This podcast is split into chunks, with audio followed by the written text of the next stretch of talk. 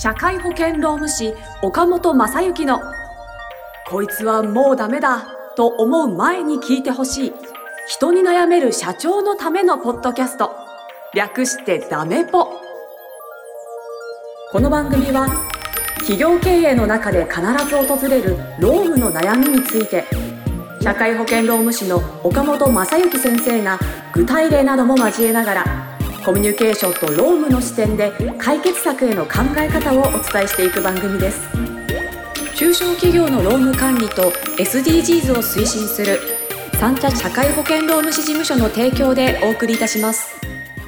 はい、今週も始まりました。社会保険労務士岡本正幸のダメポ、えー第6回スタートさせていただきます。ナビゲーターのトーマス J. トーマスです。岡本先生、今週もよろしくお願いいたします。よろしくお願いしますお。願いします。えー、なんかだいぶ暖かくなってきましたね。そうですね、暑いぐらいですね。暑いぐらいですね。今日はなんか気温がなんかこう、先週なんかはあまりこう、落ち着かず寒かったり暑かったりしましたけど、つもう結構夏っぽくなってきましたね。そうですね。はい本当にね、どうなっちゃうことやらこっ。からもう夏に向けて進んでいくんですかね。ねえ、は困りますよね。ね困る面と楽しい面とありますからい。ね。なんか今日岡本先生声ちっちゃくないですか？あ、そうですかはい。ちょっといろいろと、いろいろと考えることがありあます、考えることが、はいあ、そうなんですか。はい忙しい時期ですか？そうですね、これからちょっと忙しくなる時期ですね。あ、そうなんだ。えー、どんなことが待ってるんですか？あのー年に1回のうん。作業が集中する時期がありますので、はい。えー、それは社会保険労務士業界全般にはい。向けて。え5月、6月、そうですねー、。あ、忙しい時期なんですね。そうですね。なるほど。はいということはそ、世の中の会社、中小企業の皆さんも忙しくなっているってことですか？それはまた別。それは別ですね。そへの、ーはい。社会保険労務士の先生だけなんか忙しい。そうですね。作業しないあ、あの、お手続きをしないといけないあ。そうなはいんだ。い、や、頑張ってください。はい。ありがとうございます。はい。では、じゃあ、じゃあ、今日の相談に移らせていただこうかなと思います。本日の相談こちらです。えー、雑貨店、あ、雑貨販売店。雑貨販売店を都内に6店舗展開しているものです。1年半前に同業種の店長経験者を即戦力として雇いました。その人は業績はしっかりと残しており、他の店長からの評価も高く、え店舗運営上はそつなくこなしていると感じています。えーしかし、えー彼の店舗は、えー他の店舗と比べ人が必要な店舗でもあるので、新しく採用したアルバイト、パート人材を彼の店舗に優先して、えー配属してきました。えー直近1年で5人以上配属しましたが、1人も残っていない現状があります。ほう配属したスタッフの問題が大きかったのだとは思うのですが、さすがに1人も残っていないのは疑問です。えー他の店長からの彼の見方も変わりつつあります。どのように考えたら良いのか教えてください。ということです。なるほど。はい。困ってことですよね。みんなみんな辞めてっちゃうみんな辞めてっちゃうんですね。店長さん。なるほど、なるほどね。まあ、社長からしたらね。まあね、でも業績は残してるから、うん彼自身の力はあるってことですかね。そうですね、どうなんでしょうね。多分ね、そんな、そんな変な人じゃないみたいですね。うんうんうんうんそういう意味で言うとね。あの、もともと店長をされてた。まあたまたまなのか、そうなんどうなのかってです。ね。がやっぱりね、まあそういう意味で言うと、なんていうんですかね、どういうね、彼にどう変わってもらうかとかというのはね、うん。ちょっとこれだけではわからない部分もありますのでね、あのーまああれでしたらまた、個別にはいご相談いただければ お答えしますけれども、はいあ。のー岡本先生の LINE 公式アカウントが概要欄にありますので、そはこから、えっ、と、さらに詳しく聞きたい場合は連絡くださいということですね。はい。はい。で、まあ、そういう意味で言うと、そうですね。ちょっとその、この方の直接の答えにはならないのかもしれませんけどね。はいえーこんな風に捉えるというのも捉え方としてあるんじゃないでしょうかというのはですね。うんまあ、もちろんその、何らかの問題があるというのは間違いないと思うんですね。みんな残っていないというのがありますので。で、まあ、この方もおっしゃってるように、まあ、その、アルバイトさんとかパートさんなんでね、うん。あの、まあ、どういう人が、えー雇ったのかとかうん。いうのは、あの、もちろんそこは問題としてあって、はいはい。うん、ちょっとね、でもまあそういう人たちが、さすがにね、5人も、その、うん。うん見立てが悪かったみたいなのは続きすぎかなというふうにも思いますので、うん。で、考えると、まあ何かの問題があるんだろうなというふうには思いますね。確かに。で、まあそういう意味で言うと、個別の対応ということよりも、うん。じゃあその、まあある意味、その、お今の状況というのをどう捉えるかということですけど、うんうん。うん。まあ前向きにですね、捉えていただいて、なんかこれは、その経営の神様が、おこの社長さんにちょっと考え直せよと。あ、なるほど。社長さんに向けてのメッセージそうですねと捉える。。はい。社長さんに向けてのメッセージとして捉えていただくといいのかなと思います。で、まあそういう意味で言うと、まあアルバイト、パートさんなんで、まあアルバイトとかパートさんが辞めていってしまう、辞める要因には本人の問題、店長の問題もありますけど、まあ会社としてそのアルバイト、パートさんを育てるようなうん、その仕組みだったりとかあ、あ、はあ、はあ、なるほど。そういう力がないんだなということを、まあ、えーと、そういうふうに捉えていただくというのがいいのかなというふう、まあそういうふうな捉え方もぜひしていただきたいなという。ちょっと前向きになってきましたね。そういう考え方だと。そうですね。うんうんまあ、それをこうお伝えするために5人辞めたんだというなふうにね。捉えていただいたらいいのかなと思います。で、で、あの、まあ、当然表さんとかだと、うんそのね、えーきちんと、その、まあ、アルバイトであろうが、パートさんであろうが、うんうん。その入った時にはこういうようなことを学んでくださいだったりとか、えーあるいは、あのね、えー接客でしたら接客をする際の、うん。お基本的なマニュアルがあり、まあそれは最近ビデオであったりとかするわけですけど、うん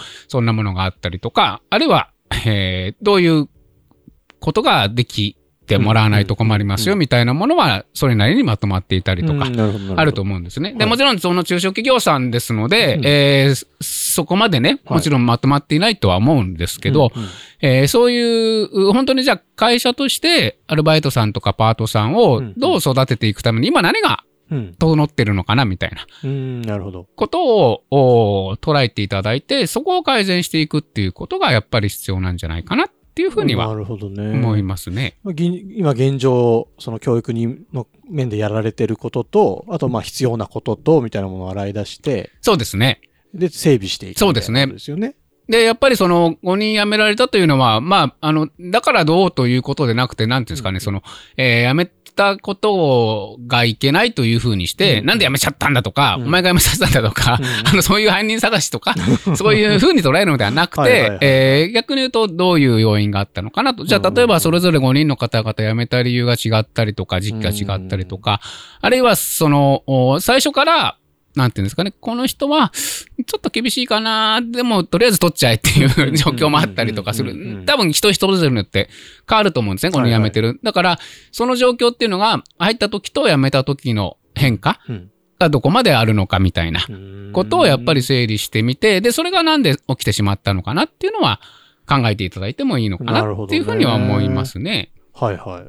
あとなんかこの、やっぱコロコロナ禍を経て、そういう採用の面もちょっと変化出てきたりとかもあるんですかね？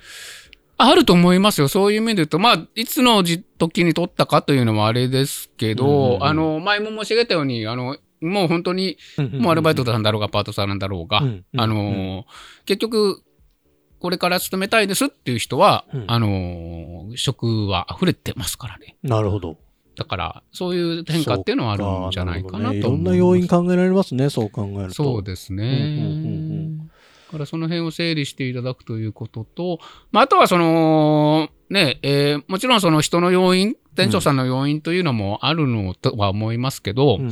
えーっと、まあ、そういう、さっき申し上げたような、じゃあどう教えていきましょうかとかっていうのを整備するというのもそうなんですけど、うん。あの、まあ、この方がご相談していただいているのもなんかさすがに一人も残ってない、でもこの店長は店は回してるしどうなのかなみたいな感じじゃないですか。だから、その、お多分、その、お新人さんとかを育てるうん。上で、アルバイトとかパートを育てる上で、その、結局、まあ、しもちろん仕方ないんですけど、はい。その店長とアルバイトさんうん。しか関わらないと思うんですね。うんうんうんうんだから結局その店長さんがどういうふうに関わってるのかとか何をしたのかっていうのは店長さんにしかわからないうんっていうことになるので、まあそこを何らかの形で、その、まあ結局何人かがうん。うんアルバイトさんとかパートさんに関わるみたいな。はあはあはあはあはあはそんなことをおトライをしていただくっていうのもいいのかなと思います、ね。るほどね。なんかそういう研修制度を作って、他店に研修に行ったりとか。そうですね。だから、まあ、研修制度まできっちりしようと思うと、ちょっとね、あれかもしれません。うんまあ、どういう店舗展開になってるかわからないですけど、うんうんあのー最初からその店長のところに配属にするだけじゃなくて、うんうんあの、ほまあ、何店か回らせるとかね、最初ははいね。はいはいはい。なるほどね。はいまあ、それが一番簡単といえば簡単ですよね。はいはいはいはいなるほどね。で、そうすると、おそれぞれ配属先の店舗の店長さんが、うんそのアルバイトさんとかを分かるわけですから。うんうんうんうんそうすると複数の目で見れるじゃないですか。うんうん確かにあの人はしょうがないですよね。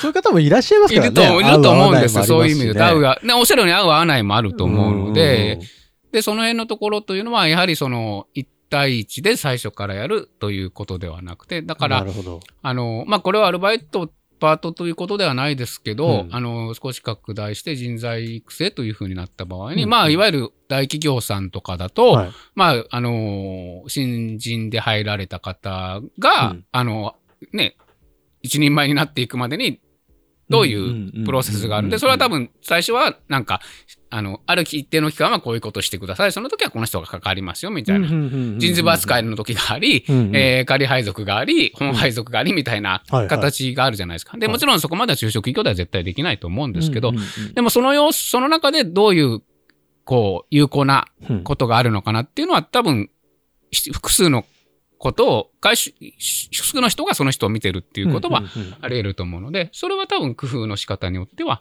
できるんじゃないかなと思いますので。なるほどね。まあだからあんまりこう店長さんを責めすぎるんじゃなくて、えっ、と、会社側の仕組みもちょっと整えてみることを考えながらそうですねってこと。あの、店長を責めるんじゃなくて、まあ、そういう意味で言うと、もう本当の会社の仕組みをこれを機に整えていきましょうというふうにしていただいて、で、まあ、あの、一番多分、えーやりやすいと、やりやすくもない、やりやすくもないんですけど、うん例えばマニュアル作るとか、うんんそういうことも必要ですけど、それよりも、今申し上げたように、ちょっと複数店舗回ってなるほどね。まあ一週間ずつでも手っ取り早いですもんね。うん、いいかもしれないですけど。確かに。マニュアル作ろうとか思うと結構手間かかりますし、手間かかりますしねお金もかかるし、時間もかかるはいしってことになりますもんまね。あ、からね。まあ、それはそれで必要な時はありますけど、はい。まずはちょっとそういう仕組みの部分でそうですいじっね。てみると。はい。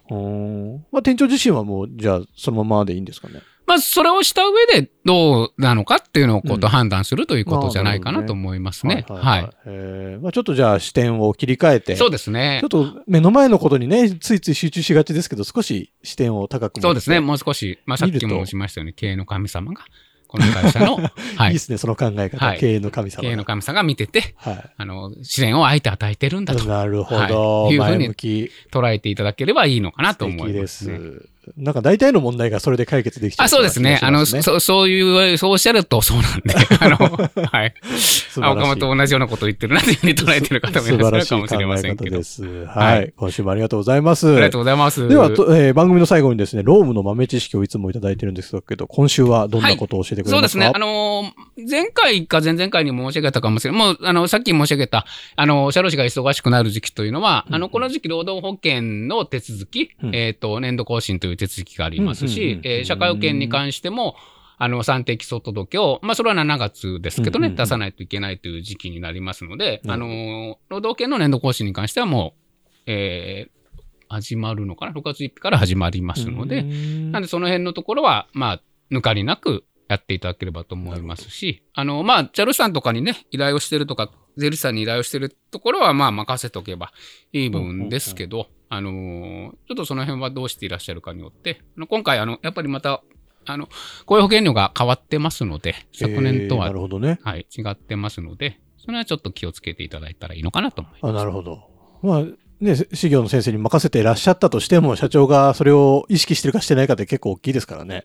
そうですねいいタイミングで教えてもらったなという気がします。まあ、資料は多分くださいっていうふうに言われても多分提出してるあなるほどな状況じゃないかなと思いますけど。どね。いや、ありがとうございます。いつもためになります。はい、ありがとうございます。はい、というわけで、えー今週もお送りしてまいりました。もうダメだと思う前に聞いてほしい、人に悩める社長のためのポッドキャスト、略してダメポ。皆さんどうでしょう？慣れてきましたでしょうか？この番組も。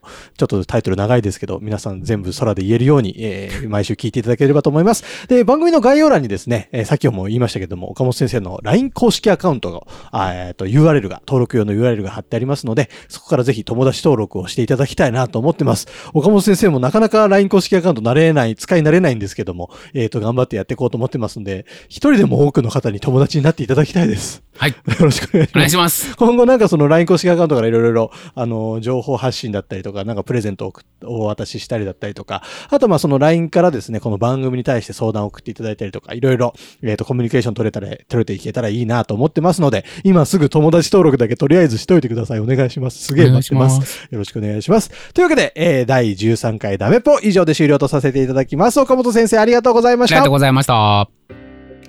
今週も最後までお聞きいただきありがとうございました。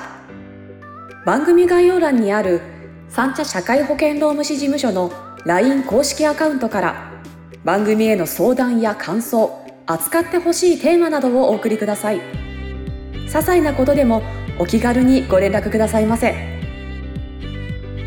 それではまたお耳にかかりましょう。ごきげんよう。さようなら。